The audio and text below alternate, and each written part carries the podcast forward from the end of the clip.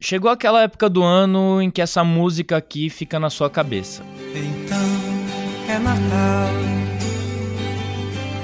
E o que você fez? O ano termina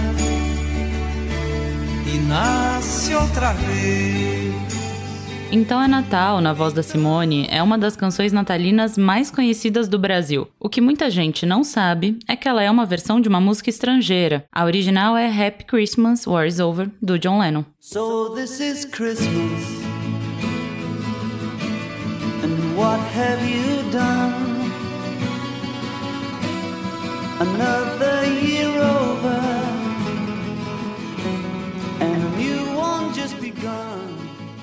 A versão da Simone saiu em 1995. Nessa época, o cenário de canções natalinas brasileiro estava mudando. As composições do Brasil perderam espaço para as versões de músicas estrangeiras, o que acabou escondendo uma tradição muito rica na nossa música. Desde os anos 1930, o Brasil teve dezenas e dezenas de músicas que cantam o Natal dos Trópicos. Tem Luiz Gonzaga. Para você e os seus peço Natal bem feliz. Blém, blém. Tem Chico Buarque. Tão bom, tão bom, tão bom, tão bom, tão bom que foi o Natal. Ai, quem me dera fosse o ano inteiro igual. E tem até os MCs Bin Laden, Brinquedo e Pikachu. Tava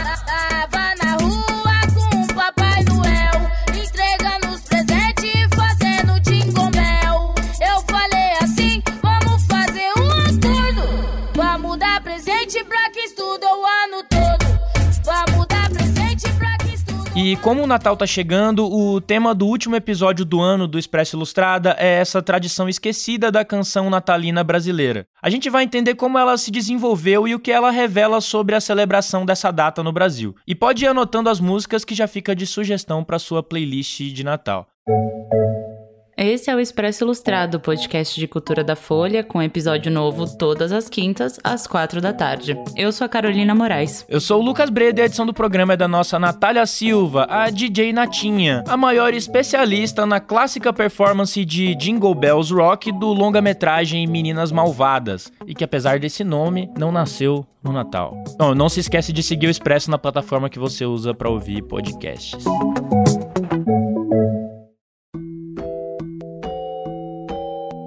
Bom, para falar sobre a tradição brasileira de músicas natalinas, a gente conversou com o Luiz Antônio Simas, que é historiador, escritor, compositor e tem um interesse especial pelo assunto. Eu venho de uma família pernambucana, Alagoas e Pernambuco. E é uma família que traz uma tradição de Natal que é muito brasileira, porque a minha avó, ela era ligada ao pastoril e a minha tia-avó também, né? O pastoril que o Simas mencionou é uma manifestação folclórica muito tradicional em alguns estados do Nordeste, como a Paraíba, o Rio Grande do Norte, além de Alagoas e Pernambuco, que o Simas falou também, né? Ela mistura teatro, dança e música e talvez seja uma das primeiras manifestações culturais do Brasil a cantar o Natal. Minha avó era mestra do cordão encarnado, minha tia-avó era, era, era do cordão azul. Então eu trago uma tradição de família que é muito vinculada à música de Natal brasileira, né? Crescia ouvindo muito isso. E aí eu me lembro que em 2007, se eu não me engano, 2008, salvo engano, teve um disco do Roupa Nova, Natal Todo Dia, né, que a gente ganhou lá em casa, mas era todo com versões para português de músicas norte-americanas. E desde então aquilo chamou a minha atenção, né, que, pô, mas como é que pode? A gente tem um cancioneiro de Natal que eu lembro da minha infância muito rico e a gente tem o CD aí saindo só com versão de música norte-americana. Aí eu me interessei em mergulhar um pouquinho mais profundamente na pesquisa. Mas o primeiro ponto foi essa memória da infância e das cantigas de Natal muito ligadas ao pastoril. Mas antes de seguir com as músicas de Natal, a gente perguntou pro Simas qual é a relação do brasileiro com essa festa. Isso porque é um evento que acabou sendo, ao longo do tempo, relacionado à neve, a renas, ou seja, a um universo frio que não tem nada a ver com a realidade do verão brasileiro, né? Eu não sei se ela tem a ver, pouquíssimo a ver com as nossas tradições, se a gente pensar na Península Ibérica, né? Pensar no ciclo da natividade que é ligado a Portugal. Porque você pega o ciclo da natividade, por exemplo, o Dia de Reis é um dia muito importante nas tradições ibéricas, de Portugal, da Espanha. Então, a festa de Santos Reis, né? a tradição do sapatinho. Eu acho que nós temos uma tradição, sim, de Natal que vem da Península Ibérica, de Portugal. Agora, o que é estranho é que, sobretudo no século XX, construiu-se um certo imaginário de Natal aqui, que é o imaginário do frio, né? que é o imaginário do inverno, é o imaginário da neve, esse negócio todo. Enquanto a gente tem uma tradição de Natal, mas que é uma tradição de Natal dos trópicos, do Natal quente, né? do Natal dos pastoris, como eu falei, do Natal do, de alguns ciclos de Bumba Meu Boi, né? porque o Bumba Meu Boi ou você tem muito em julho, no ciclo de São João, ou você tem nas festividades de Natal. As folias de reis, que são importantíssimas. Folias de reis estão ligadas ao ciclo natalino, né? As folias reproduzem, no fim das contas, todo o processo aí de advento do Cristo e culminam com as folias que visitam as casas das pessoas, reproduzindo as visitações que os reis do Oriente fizeram ao menino Jesus na manjedoura. Agora, agora de fato, sobretudo o século XX, criou uma impressão de Natal de neve, de rena, né, do Papai Noel vestido daquela maneira absurda para os trópicos, que é distante da nossa tradição. Agora, tem uma tradição aí da cultura popular que é interessante. Bom, agora que você já sabe os outros tipos de natais que existem, vamos voltar no tempo para entender a tradição de músicas natalinas brasileiras. Vamos então para os anos 30.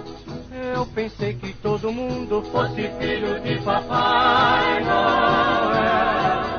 Essa música, Boas Festas, é uma das primeiras canções natalinas registradas no Brasil e também uma das mais importantes. É uma composição do Assis Valente, um dos grandes autores do samba no começo do século passado, e que retrata um Natal um tanto triste. É, diz a história que o Assis estava triste e solitário, longe da família, no Natal de 1932. Aí ele teria se inspirado num quadro que mostrava uma menina dormindo com um sapatinho do lado. Aliás, se você viu a live de Natal do Caetano Veloso no ano passado, talvez você se lembre dessa música. Foi uma das primeiras que ele cantou, e na apresentação ele falou algumas coisas interessantes sobre essa canção e sobre a própria cultura do Natal no Brasil. E essa música tem o, o clima do que era o Natal para mim quando eu era criança.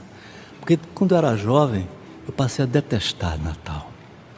Eu detestava o Natal porque começou a ficar um negócio de árvore de Natal e Papai Noel. Não era, não era meu mundo. Meu mundo era presépios. Presépios, às vezes, que tomavam a sala toda da casa de uma pessoa em Santo Amaro. Assim, no centro, a manjedoura com o menino Jesus, o boi, o burro, São José e Nossa Senhora, a pomba do Espírito Santo.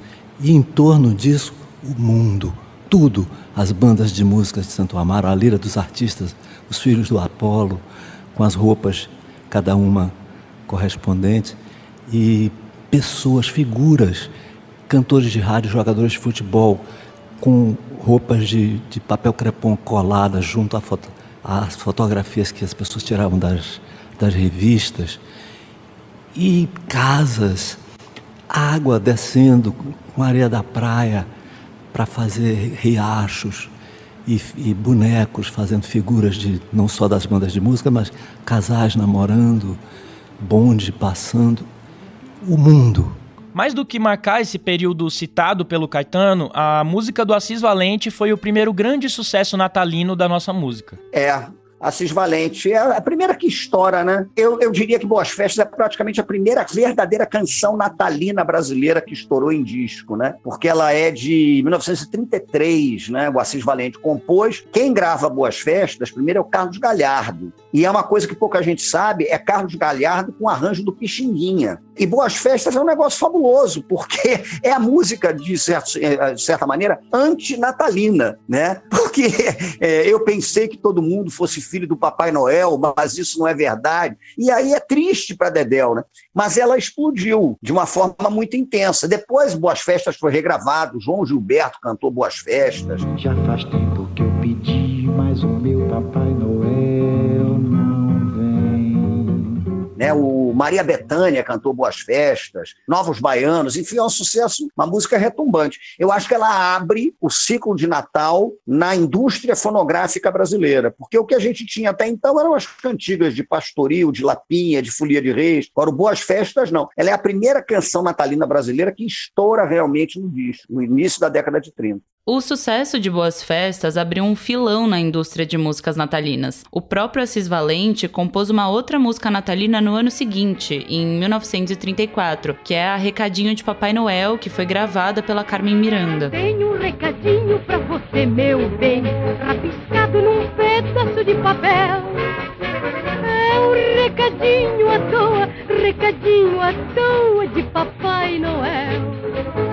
Recadinho. E a indústria fonográfica percebeu que havia um cancioneiro de Natal ali que poderia fazer sucesso no disco. Né? E aí todo mundo começa a fazer. O Ari Barroso fez música de Natal, o Braguinha compõe música de Natal, o Bide é, do Estácio compõe, o Erivelto Martins faz isso. E aí vai todo mundo. A música de Natal vira uma, uma tradição interessantíssima no Brasil. Né?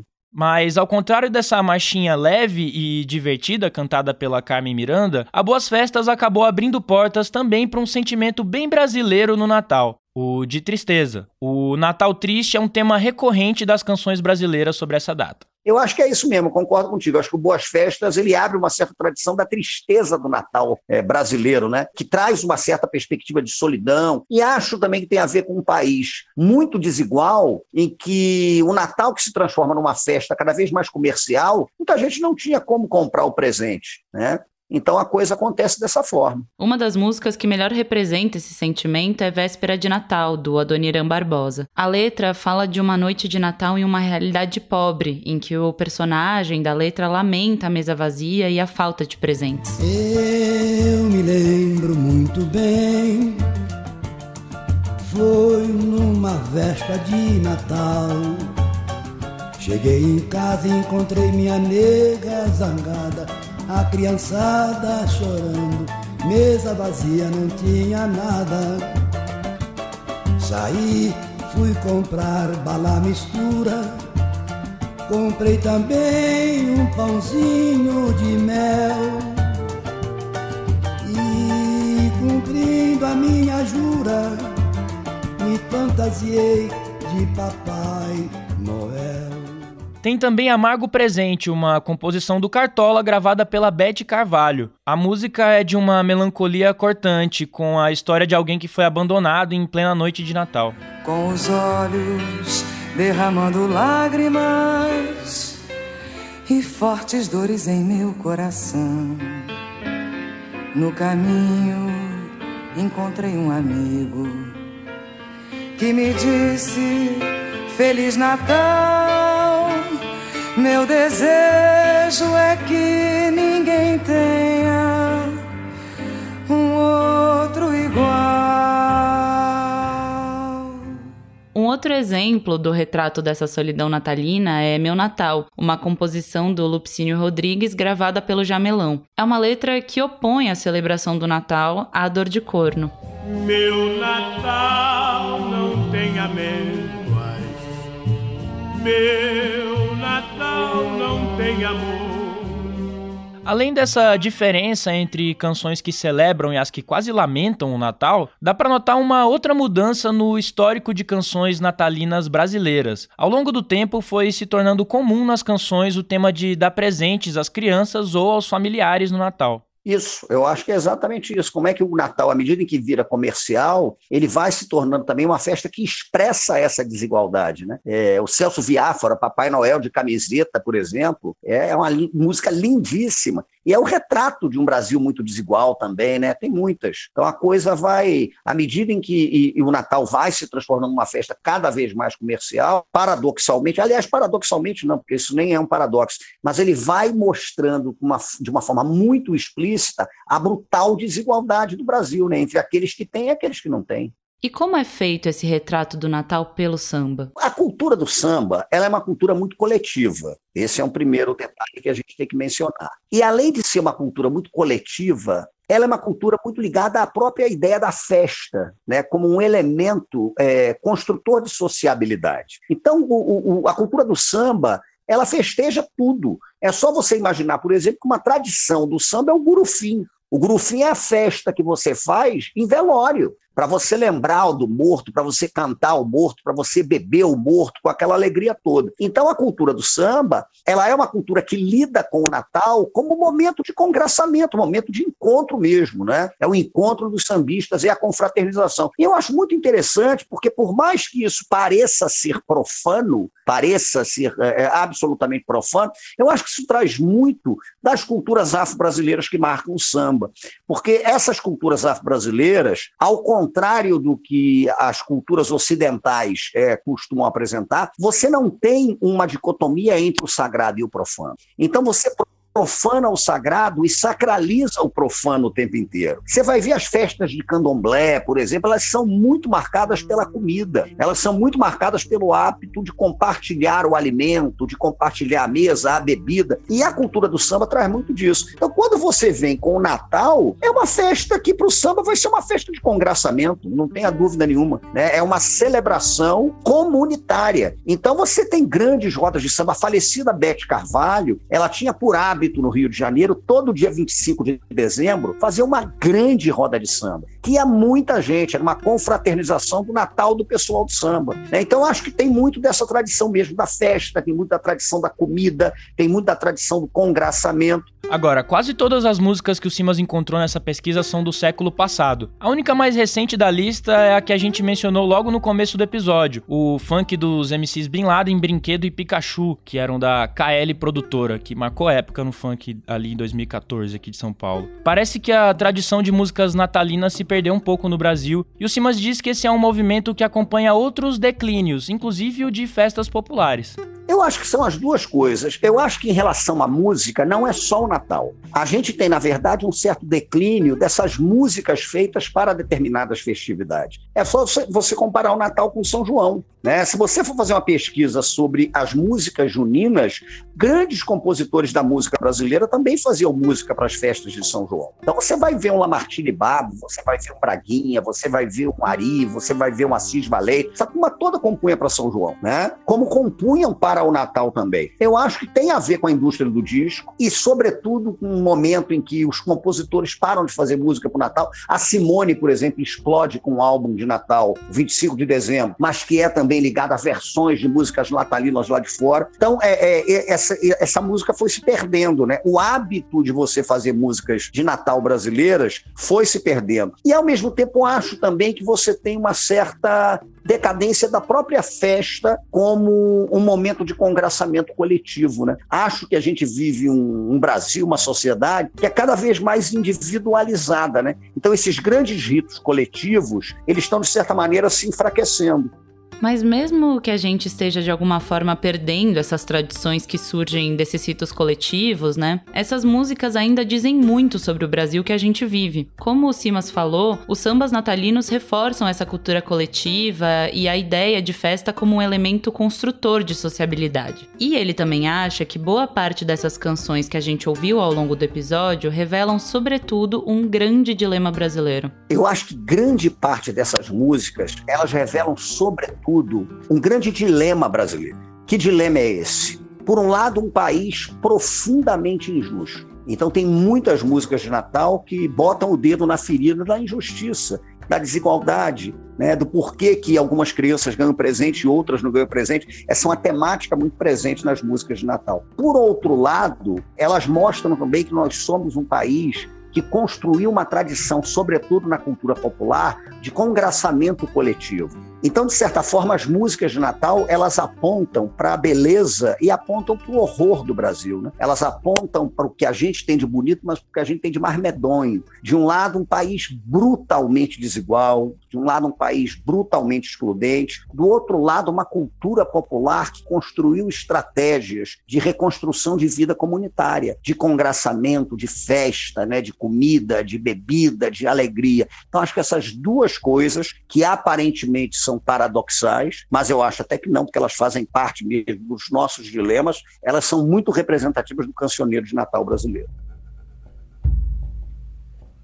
Bom, mas fica aí que a gente ainda tem as dicas da semana e um anúncio, né? Mas vamos começar pelas dicas. Lucas Breda, diz aí qual que é a tua saideira natalina. Então eu vou, eu vou na verdade aproveitar porque eu alguns episódios atrás, não sei quantos, eu falei que eu tava lendo um livro sobre música jamaicana e aí o pessoal veio me perguntar depois né, na internet qual era o livro e eu falei, ah, depois eu falo, depois que eu terminar de ler. Acontece que eu fui passando outros livros na frente, não terminei de ler, mas do que eu já li do livro já dá para dizer que ele é muito interessante, até porque é um tema que tem pouco material escrito em língua portuguesa. Eu inclusive tô lendo ele em inglês, mas é, é um livro que se chama Bass Culture e fala justamente da, do, da música jamaicana desde antes antes da, da independência da Jamaica, como ela se transformou no ska, depois no reggae, né? Antes disso no rocksteady e toda essa evolução que foi parar no dub também, enfim, na música, na música jamaicana contemporânea. É um tema que eu me interesso bastante, né? Eu já indiquei muita coisa de música jamaicana aqui. Quem acompanha sabe disso. E o livro é bem interessante porque ele, ele, ele vai realmente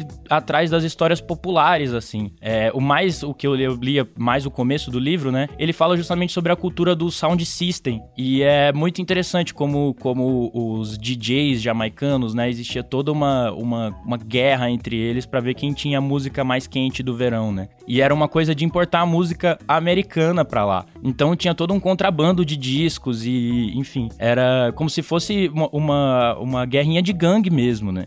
Pelos discos, o que é muito curioso. Discos como uma mercadoria super valiosa, assim. Que massa. E aí depois eles vão começando a fazer sucesso com músicas produzidas na própria Jamaica, em Kingston. E, enfim, essas festas do Sound System é que dão início a toda essa cultura de valorizar a música da Jamaica. É o que impulsiona a criação musical jamaicana que vem logo depois do reggae. Então, assim, é um livro muito interessante. Talvez seja o que eu, a coisa mais legal que eu li sobre música jamaicana. E eu indico bastante. É, chama Bass Culture When Reggae Was King. E é, foi escrito pelo Lloyd Bradley, que é um, um britânico. Enfim, tem essa ligação muito forte né, da música jamaicana com, com a Inglaterra, é, com a migração forte de muito grande de pessoas da Jamaica até lá. Enfim, essa essa é a minha indicação. Carol, o que, que você vai indicar pra gente? Bom, a minha sugestão essa semana é que a gente lesse a obra da Bell Hooks, que infelizmente morreu essa semana, morreu ontem, na verdade, que foi dia 15 de dezembro, e ela foi uma intelectual fundamental para pensar o feminismo, o feminismo negro, a educação. Eu particularmente gosto muito do livro Tudo sobre o Amor, que é um livro em que ela fala sobre essa ética amorosa que, que ela pensa, que ela teoriza, é, inclusive o amor como essa como, como uma ação, né, e não como um sentimento que é capaz de repensar justamente essas desigualdades que a gente vive. Eu acho um livro lindíssimo, inclusive várias das frases desse livro dos textos que estão lá é, viralizaram no Instagram, no Twitter, relembrando um pouco a trajetória dela justamente por conta da morte. E a DJ Natinha sugeriu um livro dela que eu nunca li, então fica aí de sugestão para mim e para todos nós, que se chama Erguer a Voz, Pensar como Feminista, Pensar como Negra. E também tem várias entrevistas e várias palestras da Bell Hooks no, no YouTube. Tem uma bem bacana da New School. E é isso, minha sugestão é que a gente reveja essa obra tão importante que ela deixou aí pra gente. Bredo. Vamos lá. Então, tô vivo. Não, na verdade eu tô, tô saindo do Expresso Ilustrado, não vou mais apresentar o programa. Né? Continuo na Folha, continuo escrevendo reportagens de música, eventualmente participando né, do Expresso, principalmente quando ele for sobre música, então vocês provavelmente ainda vão me ouvir por aqui, né? Óbvio. Mas não, não vou ser mais o, o apresentador. É triste, né? Porque foi muito legal esse ano e meio, se eu não me engano, que eu passei aqui. É, eu queria agradecer muito o Maurício, na verdade, que ele que, né, que teve a ideia do Expresso e que eu participei desde o primeiro episódio, né? Eu não, não apresentava, lógico, mas estava lá. É verdade. Então, é uma coisa que eu vi nascer e que acompanhei bastante, e que depois, né, tive a oportunidade de, de fazer ativamente, participar dos roteiros, da pauta, apresentar, falar besteira, indicar disco de rap, é, enfim. Mas é só isso, queria agradecer o Maurício, a Isabela, que, né, ficou muito tempo apresentando comigo, a Carol, que vocês vão continuar ouvindo aqui no programa. A DJ Natinha, né, que virou essa, essa personagem que a gente ama. Uma entidade, Uma né? eu entidade, uma entidade. Perfeita.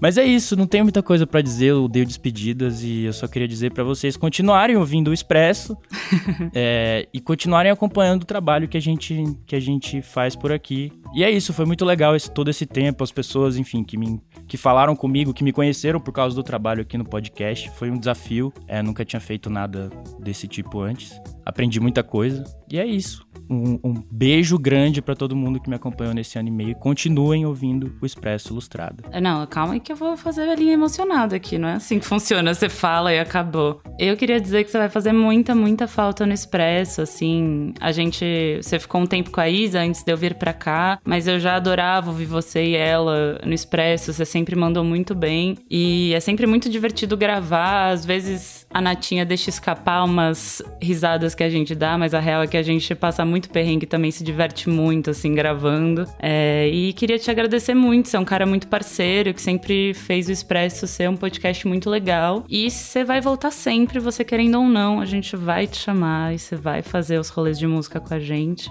E é isso, queria agradecer você, você é massa demais. Ah, não fala, não fala assim que eu fico emocionado.